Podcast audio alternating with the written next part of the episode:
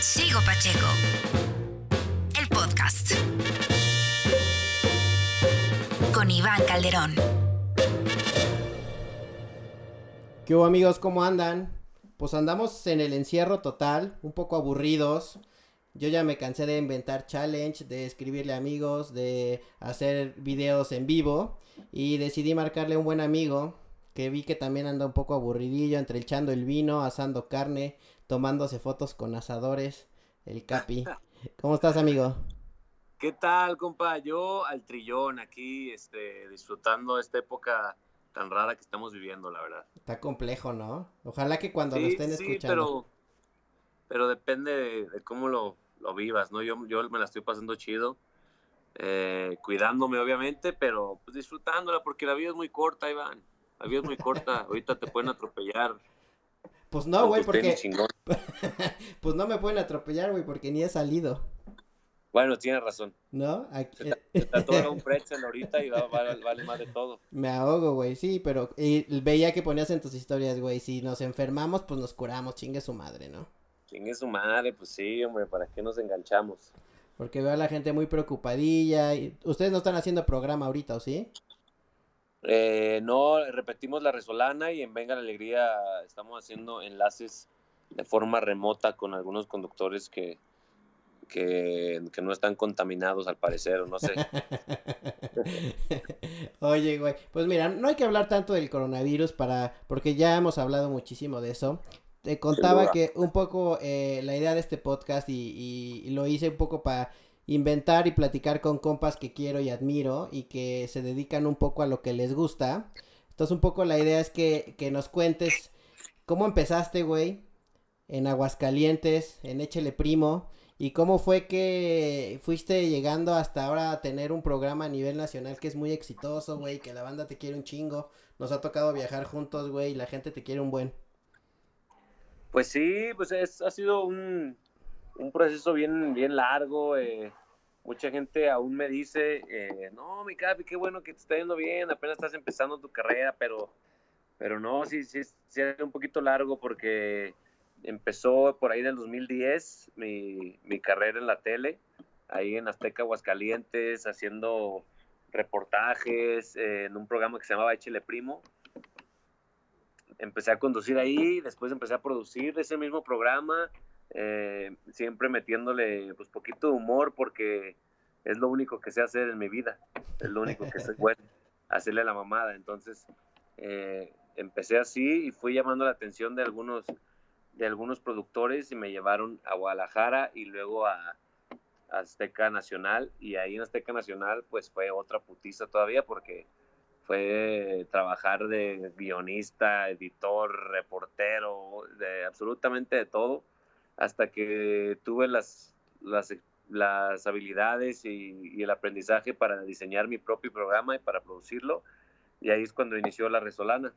Cuando inició la Resolana in- empezó a, a cambiar mi vida porque ahí me llevaron a Venga la Alegría y empezó todo este desmadre. Que ha evolucionado la Resolana también, ¿no? Empezaron con un setcito muy chiquito donde tú hacías como las parodias de los programas de Azteca y ahora ya es un late night gigantesco donde tienes a un montón de gente escribiendo, invitados, o sea, creció, creció cabrón.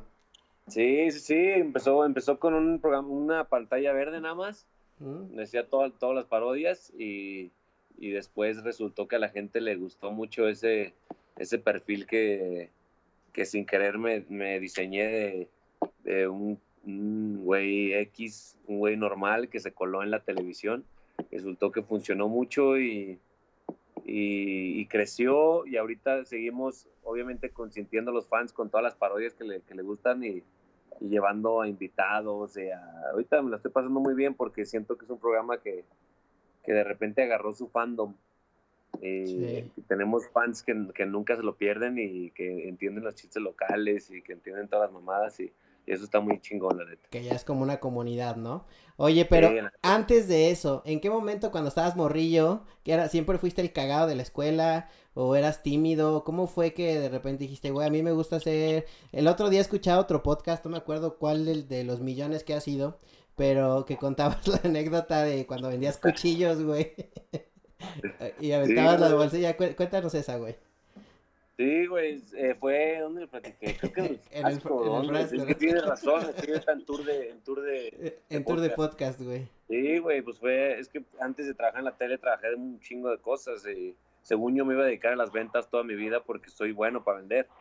Eh, entonces fue en una ocasión que vendía cuchillos de casa en casa que, que les decía a la gente que les iba a dar una promoción si me daban una bolsita de plástico de la comercial y así para mi campaña de reciclaje y al final todo era falso. Las tiraba, las volaba a la verga, las bolsas, nada más era para vender más, para llegarles al corazón a la gente. Y la gente a huevo, güey. Me deshice de mis bolsas y me, me llevo mis dos cuchillos al, al dos por y uno, aparte güey. los daba más caros de lo normal, o sea, que de. Y entonces, ¿fuiste, eras el cagado del grupo? ¿O, o, o qué niño, qué tipo de niño eras, güey? ¿O eras el bully o el que boleaban? No, fui siempre, o sea, claramente siempre me gustó hacer reír, era, era lo, lo, es lo que me, me ha movido toda mi vida, hacer reír a la raza. Eh, y siempre en todos los grupitos de escuela yo era el, el pendejillo que aventaba su comentario y todos, ja, ja, ja, y siempre. Como que desde niño fui adicto a esa droga de hacer reír. De hacer reír. Eh, pero, pero al contrario de lo que mucha gente cree, no fui un desmadre total, o sea, fui siempre cuadro de honor desde la primaria hasta la prepa. O sea, en la escuela eras una la riata. universidad incluso, o sea, promedios chingones. eh. Luego, la gente cree que no, y sí, tú, la escuela, tú ni acabaste la escuela, pero sí, soy licenciado en mercadotecnia Ah, y en la neta. mayoría de mi época académica, sí, me la, me la llevé con promedio de 9 para arriba. O sea, de la escuela bien, güey. Qué cagado. Sí, yo, yo güey, también, yo estaba en la escolta, pero me salí porque porque dije, no mames, todos mis compas cholos se van a burlar de mí. que tenga que traer estas sombrera, estas sombreras raras, güey. Y mi pantalón eh, color Sí. kaki, güey. Sí, no mames, las, las morras me iban a admirar, pero mis compas cholos me iban a golpear, entonces el precio era muy caro. Oye, entonces, pues fui- siempre fuiste el... Es algo que había... Sí, tenemos algunos compas en común eh, que son comediantes y como que todos tienen en, en, en, en común esto, que me dicen, güey, es que el Capi tiene una agilidad mental muy cabrona, a diferencia de otros comediantes que tienen como unas rutinas ya hechas y, y como las bases de la comedia, de dar punchlines, ¿no? Este, Claro. y tenerlo como muy estructurado. Tú podemos estar platicando en la camioneta y sacar algo muy cagado que a nadie se le hubiera ocurrido. Es como de, güey, ¿cómo se le ocurrió esto, güey? ¿No? O sea, creo que esa es la diferencia a, a otros comediantes y creo que por eso ha gustado tanto como tu, tu, tu trip, ¿no? Sí, creo que ese es, eh, pues sí, es cuestión de estilo. A mí, a mí me gusta mucho improvisar, me gu- gusta mucho ponerme en situaciones que, que me incomoden o que incomoden a alguien y, eso, la incomodidad para mí es lo más chistoso del mundo.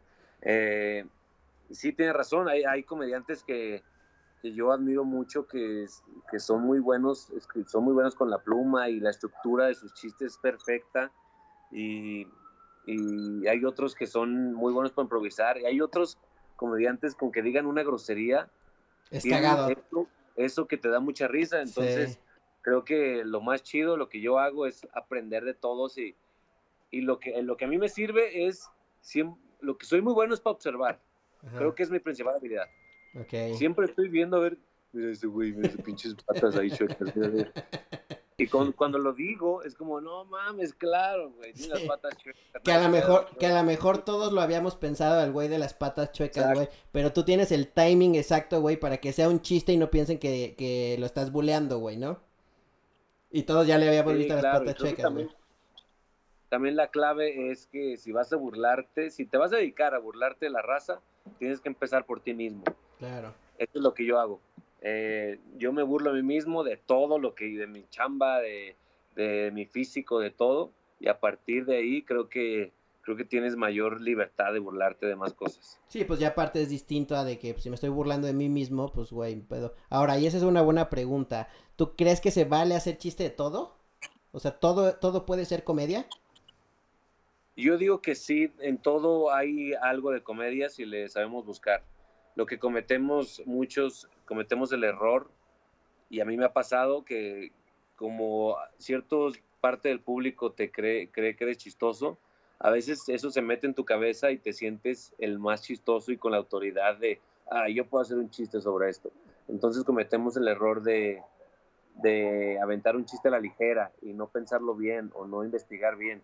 Entonces, si no cometes esos errores, si investigas bien, si le piensas bien, se puede hacer un chiste de cualquier cosa. De cualquier, pues, es que es parte de la comedia, ¿no? La tragedia y ya después a raíz de eso viene viene que puedes hacer un chiste, pero también es importante el timing, ¿no? Si haces un chiste del holocausto ahorita, a lo mejor te puedes cagar de la risa, años antes no lo podías hacer, hoy no puedes hacer ciertos chistes que hemos visto que le ha pasado a algunos comediantes que por la temporalidad del chiste en el que lo dijeron no está tan cagado y les termina lloviendo, ¿no?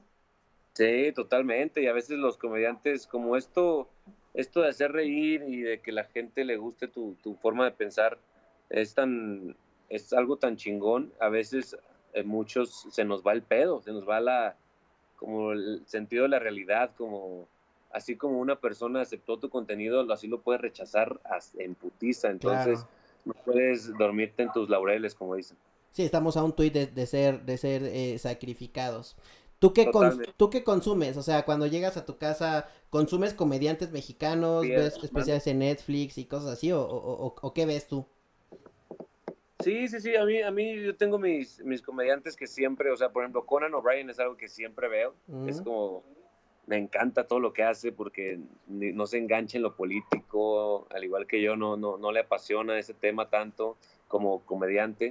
Entonces es algo que me encanta y y veo, o sea, de repente no me gusta, veo comedia, la consumo todos los días, pero a veces también sirve mucho no ver tanta comedia, sino eh, a, veces, a veces platicando con un, con un señor, te sale 15 veces más material que si te echas 30 especiales, ¿sabes? Claro, porque si no este después replicas lo que ves y termina siendo una, una réplica o una, o una copia de eso, ¿no?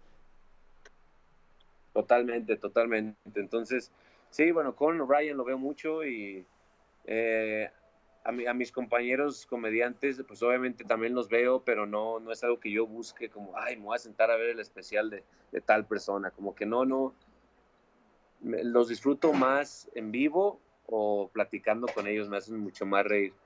Sí, como en, como en el día a día, ¿no? Yo últimamente estoy viendo, no sé si, no sé si lo has visto, en Netflix está eh, una serie de Seinfeld que se llama Comedians Getting Coffee in Cars, una madre así. Que está, cagado porque es justo eso. Son los comediantes, pero no en el contexto en el que los verías normalmente, platicando en su día a día y diciendo cosas cagadas siendo ellos. Creo que da más risa que, que o aprendes más que sentándote a ver literal eh, una rutina que está escrita y, y, y, entrenada miles de veces. Totalmente, totalmente. Sí, sí, sí, eso eso es muy muy divertido. Y a, mí me gusta de repente clavarme a ver, eh, a ver cosas de los comediantes de antaño. Por ejemplo, eh, me clavo de repente viendo los polivoces o, o la carabina de Ambrosio que, que güey, estaban muy, muy chistosos, muy, ingeniosos. O sea, son, son chistes que a pesar de que se hicieron hace 30 años, siguen siendo ingeniosos y siguen siendo muy divertidos. Eso está cabrón. Chingón. Oye, y otra de tus pasiones que también nos une el tema de los tenis. ¿En qué momento y por qué tienes esta locura? Yo creo, y lo platicaba el otro día con Richie Farrell, justo es, seguramente viene de la niñez que a mí me compraban unos tenis y los rompía y luego ya te chingaste, güey, porque tienes que usar esos todo el día, todo el año. Entonces decía, güey, cuando tenga dinero voy a comprar los que yo quiera. ¿A ti por qué te empezaron a gustar? Sí, a mí, a mí lo mío viene del, de lo más oscuro del ser humano, que es la envidia. O sea, a mis primos, a mis primos y, y, mis tíos tenían pinches tenis bien chingones todo el tiempo porque vivían en el gabacho. Y yo no, entonces llegaban y lo primero que hacía es saludarlos y voltear para abajo. No mames. y voltearte a ver los tuyos, güey, tus pirma. Me ardía muchísimo, me ardía mucho.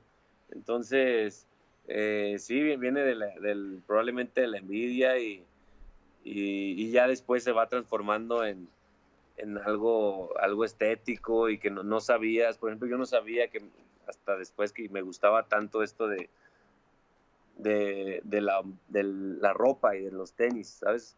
Después me, me, di, me di cuenta como, es que tiene razón, toda mi vida yo he intentado, o sea, ponerme algo que combine o una prenda que me guste y algo ahorrado por ropa, ¿sabes? Entonces, o por tenis. Entonces ya después te, lo identificas y dices, ah, huevo, pues siempre he sido así, nada más que gracias a la chamba ahorita tengo posibilidad de comprarme algún par. Sí, siempre tenías como ese gusto y esa y esa esas ganas de verte bien, pero pues obviamente cuando Sí. cuando estamos chavillos y cuando pues dependes de tus papás es es muy difícil que te digan, "Sí, cómprate los tenis que te combinan, güey." Unos para la escuela man. y otros para el fútbol y y, te- y se chingó la cosa, güey. Totalmente de acuerdo, sí, sí, sí. Y ahorita como cuántos pares Sí, está tienes? cabrón, de repente ves a chavillos que tienen mu- mucha lana, pero que crecieron con lana y que nacieron con lana y con tenis bien culeros y tú dices, güey, pues tú podrías comprarte un chingo de tenis, tú que estás en la prepa. Sí, con exacto. tenis bien madreados, pero ya dices, no, pues es que él no vivió esta, esta falta de... Sí, Entonces, creo que va por ahí, sí.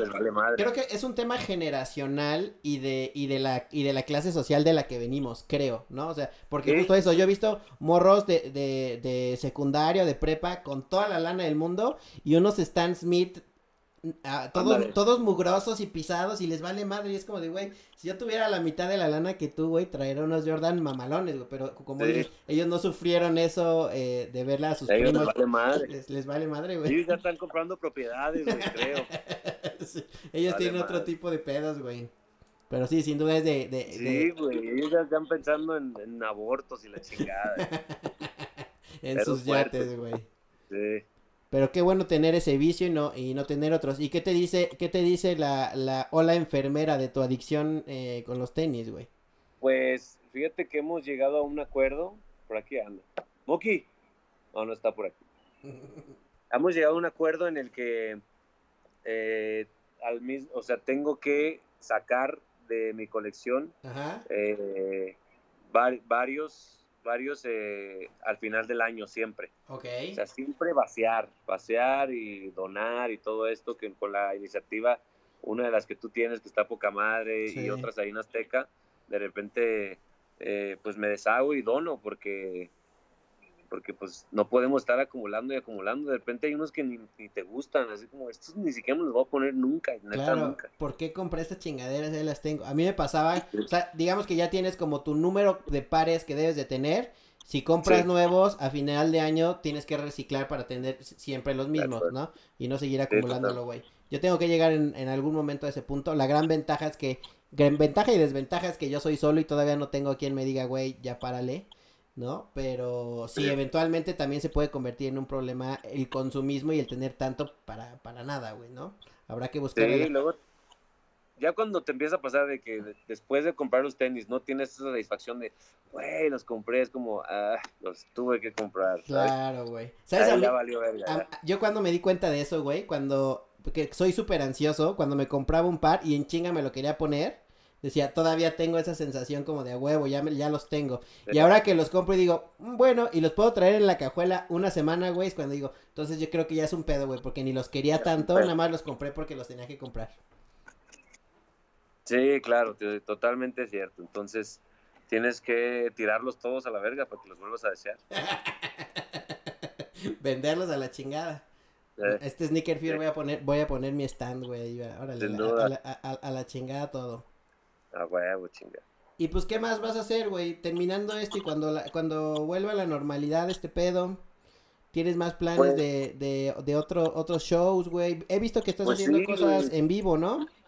Sí, es que gracias a mis, a mis compas estandoperos me estoy animando cada vez más a subirme al escenario y, y cada vez mi rutina va funcionando un poquito más, entonces ya mi esposa, que es mi manager, dijo, ya la chingada, no te voy a esperar, ya voy a empezar a vender shows. Te Entonces chingaste. empezó a vender, a vender shows mismos que probablemente tendrán que ser pospuestos, pero hasta el momento ha vendido ya un chingo en el año, entonces tengo que echarle más ganas a ese pedo. Qué bueno. ¿Y es una rutina eh, escrita que es la misma rutina siempre o también vas improvisando?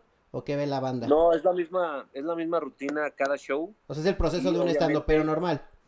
Exacto, obviamente le dejo espacio para, para improvisar en cada una de mis rutinas. O sea, siempre hay un espacio al inicio y, y en medio y al final donde me da oportunidad de improvisar con la raza y, y que me, me- me gusta mucho cuando me gritan como que quieren participar, como que la Sí, huevo, sí. porque que yo lo remato de aire. Ajá. Entonces.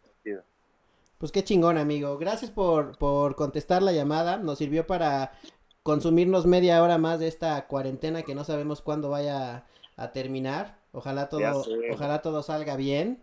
Y pues aquí andamos, güey. Nos, nos andamos huevo. viendo que, eh, que en el Fiber, que en la mole, en todo lo que, en todas las cosas que hemos hecho juntos.